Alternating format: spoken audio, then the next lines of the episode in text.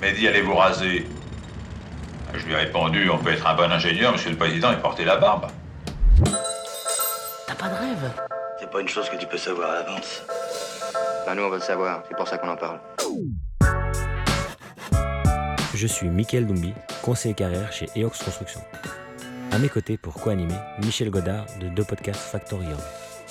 Bienvenue pour un nouvel épisode EOX Frequency, votre premier podcast en Belgique à parler du secteur de la construction et de l'immobilier.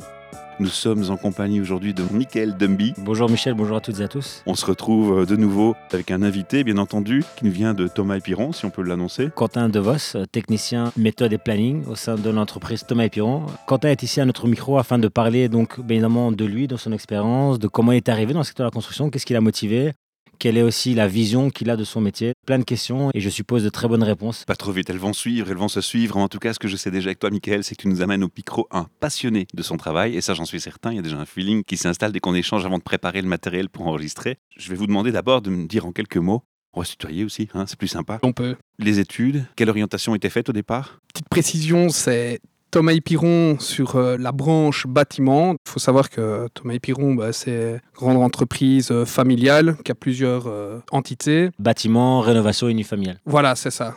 Et alors, à l'international. Pas uniquement en Belgique, mais moi, je travaille en Belgique.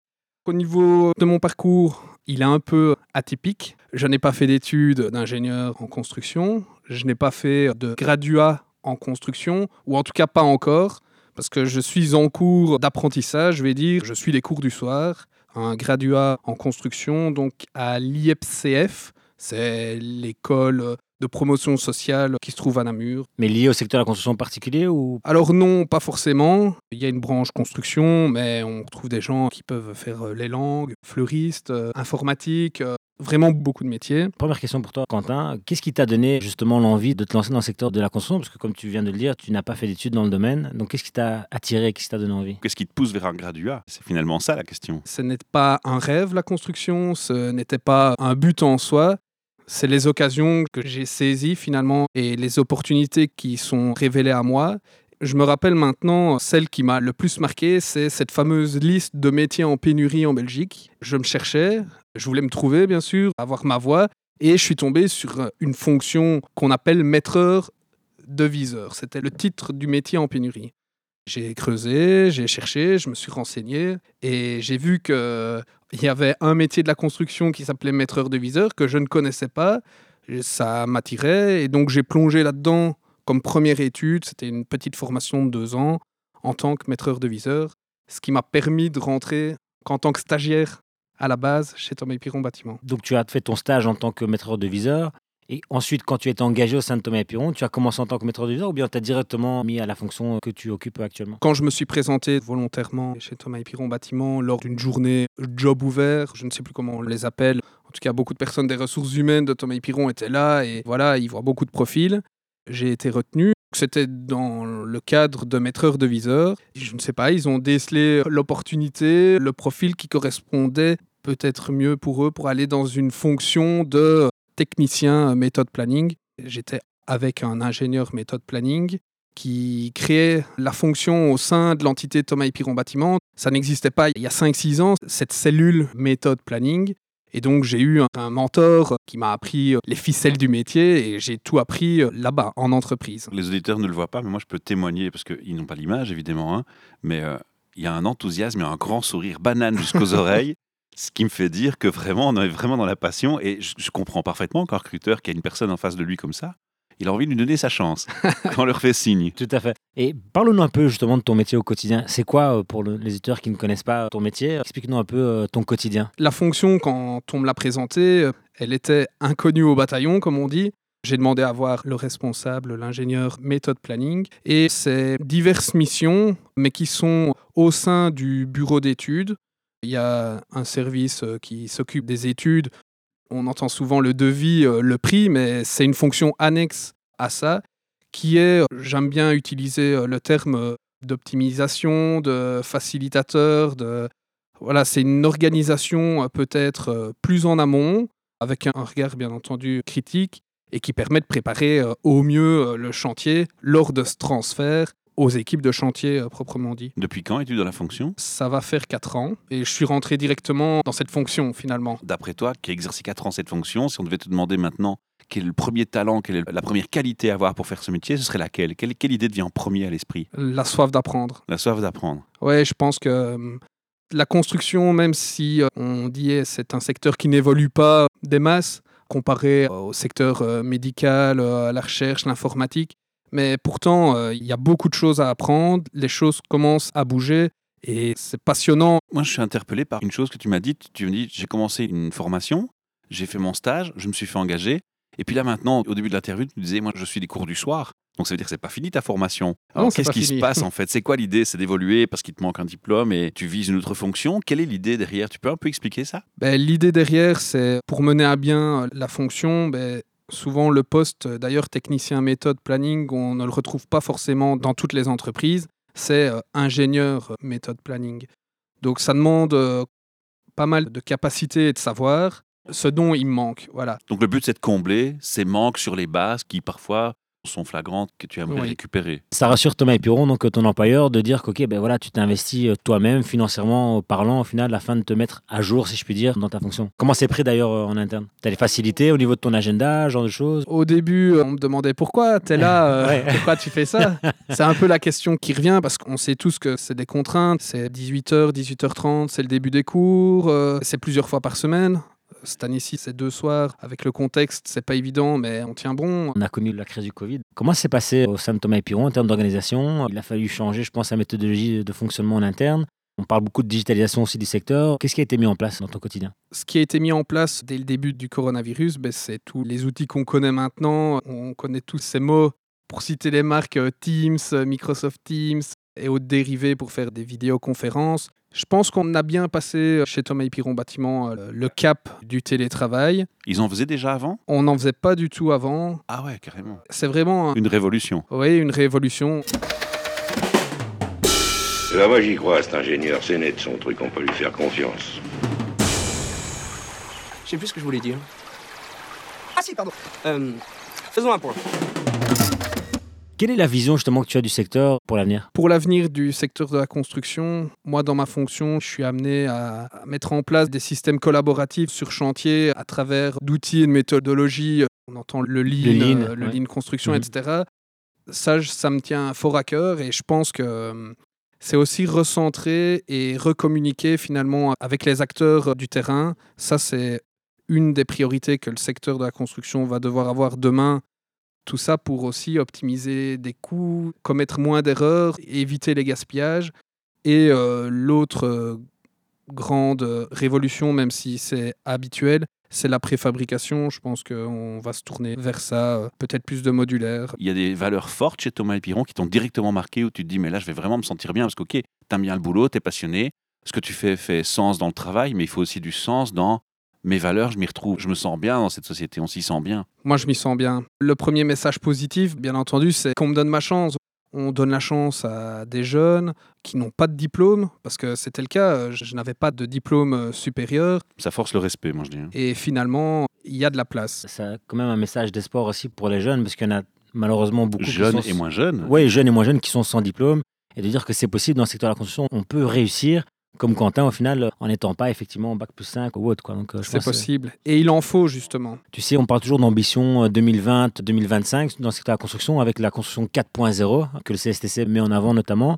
Euh, Quelle est ta vision justement par rapport à cette construction 4.0, ces objectifs à moyen et long terme? Comme l'a bien montré le CSTC dans ses objectifs, bah, ils sont de différents bords. Après, moi, le mien, celui que j'affectionne le plus, ben, c'est tout ce qui est amélioration continue. Je le redis, la collaboration entre les acteurs.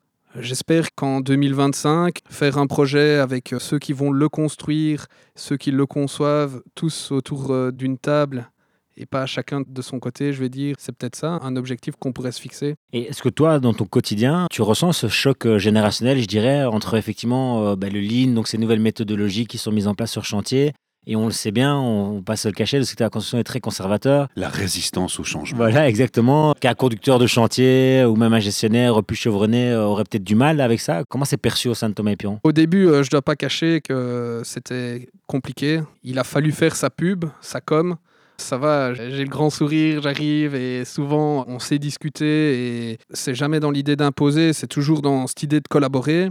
On a aussi une direction qui a ces idées-là aussi, que c'est l'avenir. Vous êtes soutenu quoi aussi par Oui, la direction, pas- ça c'est important quoi. Ça, euh, ouais. La moyenne d'âge au sein de Thomas et Piron est, je pense, relativement basse. Hein, les c'est assez bas. Quand je pense à deux collègues qui vont partir en pension dans, dans, dans quelques mois, euh, ils vont nous aider à rabaisser cette moyenne. non, non, je les salue. Mais c'est assez jeune. Je sais pas dire l'âge, mais c'est vrai que au-delà de 50, euh, c'est plutôt rare. Parité homme-femme, qu'est-ce que tu vas en dire? Qu'en est-il chez Thomas Piron? Je sais pas si c'est 50-50, mais on est vraiment pas loin. C'est vraiment euh, bien représenté. Je fais le tour des bureaux dans toutes les fonctions d'ailleurs. C'est Que ce soit en exécution, en études, euh, au final. euh, en exécution, en études, en développement, vraiment à toutes les échelles. C'est vraiment euh, bien représenté. Bon, on a parlé des objectifs donc, de la construction, tes attentes aussi, mais toi, à titre personnel, en tant que Quentin, homme presque trentenaire au final, quels sont tes objectifs? Tu nous as parlé au tout début, c'était une, une nouvelle cellule au sein de Thomas et Piron. Est-ce que tu as aussi des envies managériales? Est-ce que c'est peut-être pour ça aussi que tu fais ces fameux cours du soir en plus? À l'heure actuelle, c'est pas du tout dans la vision 2025. C'est pas du tout l'idée derrière. C'est vraiment de m'améliorer et surtout de pouvoir un jour faire comme euh, cette personne qui m'a accueilli, que je salue Eric, euh, qui était de transmettre. Et ça, c'est important. Et le jour où je peux me dire je peux transmettre, là, c'est que j'aurais peut-être atteint un, objectif. J'aimerais parler de deux éléments qui, moi, me tiennent aussi à cœur et, ce vers quoi je pense on, on va. Premier point, c'est l'aspect digitalisation. Donc, j'aimerais bien avoir un peu ton avis plus en détail sur euh, qu'est-ce qui est mis en place à la digitalisation. Bon, tu as parlé des fameux Teams, Google et autres. Pour les réunions, bon, on a parlé du Lean aussi. On sait que le Lean, c'est dans la baraque de chantier euh, avec effectivement le grand tableau, les post-it. C'est pas très digital tout ça. Au final, quelle est ta vision par rapport à cette question-là? Ma vision avec la digitalisation au niveau de la pratique euh, collaborative, je pense que c'est annexe. La digitalisation est annexe à cette manière de faire une philosophie lean. D'abord, c'est l'essence, c'est la philosophie finalement qu'il faut mettre en place. Est-ce que l'outil digital la permettra? Peut-être, mais si je dois être honnête, euh, aujourd'hui, euh, c'est pour moi euh, pas maintenant qu'il faut digitaliser ça. Maintenant, les outils euh, digitaux qu'on possède au niveau du BIM, ça, ça rentre aussi beaucoup en compte. On est en train de faire beaucoup de progrès dans ce secteur-là. Un peu toutes les sociétés de construction et Thomas et Piron, ils ont pris le bon pli de cette digitalisation-là. Et je pense que ça va permettre aussi une meilleure communication finalement. Euh, On va parler sur une maquette, plus sur des plans, on va voir les personnes qui sont peut-être aussi novices comme je l'ai été ou je le suis encore, mais Qui débutent, mieux quoi, comprendre. Les personnes peuvent mieux comprendre sur une maquette. Et quel type de patron préfériez-vous avoir? Un patron qui respecte les gens. Très intéressant. Où a lieu l'entretien? Tu as souvent utilisé le terme collaboration. Alors, selon toi, jusqu'où pourrait aller la collaboration? Bon, on sait que dans le secteur de la construction, il y a souvent des associations momentanées. Est-ce que tu penses que ça va aller plus loin? Alors, euh, je vais encore plus loin dans ma question. Est-ce que tu penses qu'à un moment donné, en termes de collaboration, on pourrait aller au niveau d'échange de compétences entre sociétés sur certains types de projets? Ou bien est-ce que tu penses que les entreprises n'iront pas jusque-là au niveau de la collaboration? La collaboration, bien entendu, elle va devoir avoir lieu entre plusieurs sociétés. On a de moins en moins, je vais dire, d'occasions de construire des bâtiments. On doit faire ça plus vite, toujours pour moins cher. Et donc, il n'y a pas le choix. Il faut euh, se serrer les coudes. Finalement, euh, Donc on raye du vocabulaire le terme concurrent. On collabore. ben, dans l'adversité, euh, voilà, c'est des concurrents, bien entendu. On représente chacun son fleuron, mais pour un chantier, en collaboration, l'objectif et le target, il est le même. Et pour l'atteindre au mieux, il faut collaborer. Donc, euh, je pense qu'on on va y venir de plus en plus, à avoir plusieurs sociétés. euh. Ça ne te choquerait pas, toi, demain, de voir deux concurrents sur un chantier travailler ensemble pour un projet commun? Non, c'est courant. On le fait déjà là maintenant. hein. Vers quelle direction je voulais aller? C'était plutôt d'un point de vue purement compétence. Parce que, et alors j'avais une sous-question, c'était par rapport à la guerre des talents. Quelle était ta vision par rapport à ça? Mais donc, moi, mon idée première, c'est de dire à un moment donné, au niveau de la collaboration, est-ce qu'une entreprise serait prête à un moment donné de mettre à disposition des compétences internes sur justement un projet externe qu'elle ne maîtrise peut-être pas de A à Z ça se fait, mais ça se paye. Dans le cadre de mon métier, lorsqu'on s'associe à plusieurs sociétés, un poste comme le mien peut être mis au service de cette association euh, Du projet global, momentanée, en fait. du projet global. Mais c'est à celui qui appartient, je vais parler comme ça, euh, le talent, qui reçoit finalement euh, les bénéfices financiers aussi. Il le facture. Mais donc, en fait, indirectement, les entreprises fonctionnent déjà de cette manière-là, Oui. au final. Quel est, euh, je dirais, le message que tu pourrais éventuellement donner à des jeunes qui nous écouteraient Parce que c'est un peu notre cheval de bataille. Tu as déjà donné une petite partie. Et donc, du coup, avant peut-être que tu donnes ta réponse, j'aurais aimé avoir aussi un peu ton ressenti en tant que. Et alors là, pour ça, il faudra revenir un peu dans tes mémoires. Au niveau de ton stage, comment ça s'est passé justement quand tu as commencé ton stage au sein de Thomas et Piron Est-ce que c'est le stage que tu imaginais? Est-ce que tu as été préparé comme il fallait?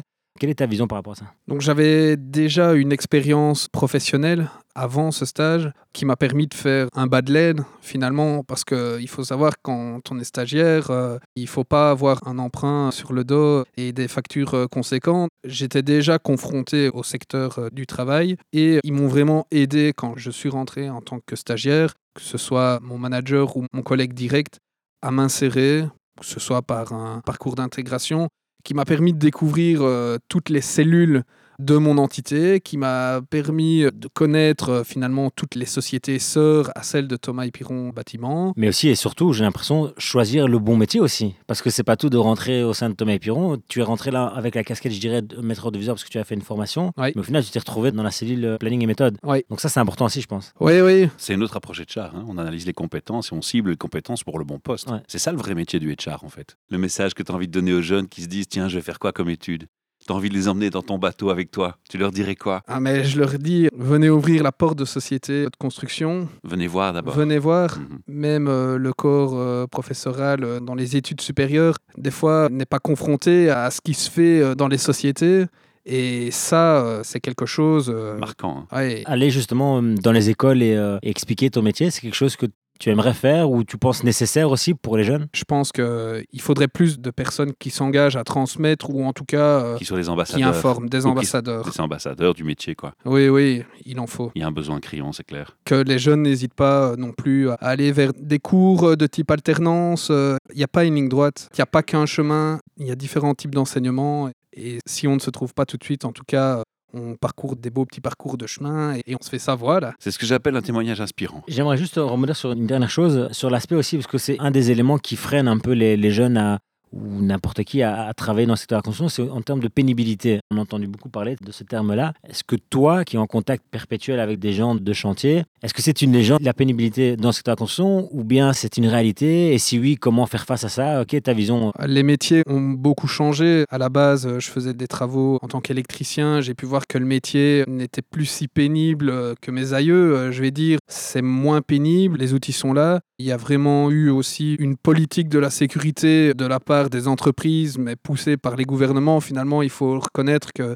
y a de moins en moins d'accidents. Il y a plus de protection. Mais il y a l'avènement aussi de nouvelles technologies. Je pense notamment à un article que j'ai lu il n'y a pas si longtemps au niveau des exosquelettes, notamment Ouais. sur chantier. Euh, Bon, je ne sais pas si en Belgique il y en a beaucoup, mais euh, je sais qu'en France, euh, ça commence à prendre. Donc Il y a de plus en plus de prévention. Voilà, exactement. On- donne aussi, je dirais, des possibilités aux personnes d'avoir les éléments nécessaires au quotidien pour que justement le métier soit moins pénible. C'est clair qu'un deviseur, la pénibilité n'est pas la même qu'un chef d'équipe, par exemple, sur chantier, ou même un conducteur euh, ou un gestionnaire. Donc, euh, Ça, c'est sûr, mais hum, c'est dans tous les métiers. On le voit avec euh, les infirmiers, on le voit avec les professeurs. Et plus qu'on ne pense. hein. Par exemple, moi, le métier d'infirmier que je connais très bien, ce sont des gens qui sont debout tout le temps et dont le dos est mis à rude épreuve aussi, parce que soulever des patients, les tourner pour faire les toilettes, etc. c'est- Croyez-moi, c'est éprouvant. Comme quoi, euh, le secteur de la construction est peut-être pas forcément en retard. Les exosquelettes, on les a. Pas les infirmiers. Pas encore.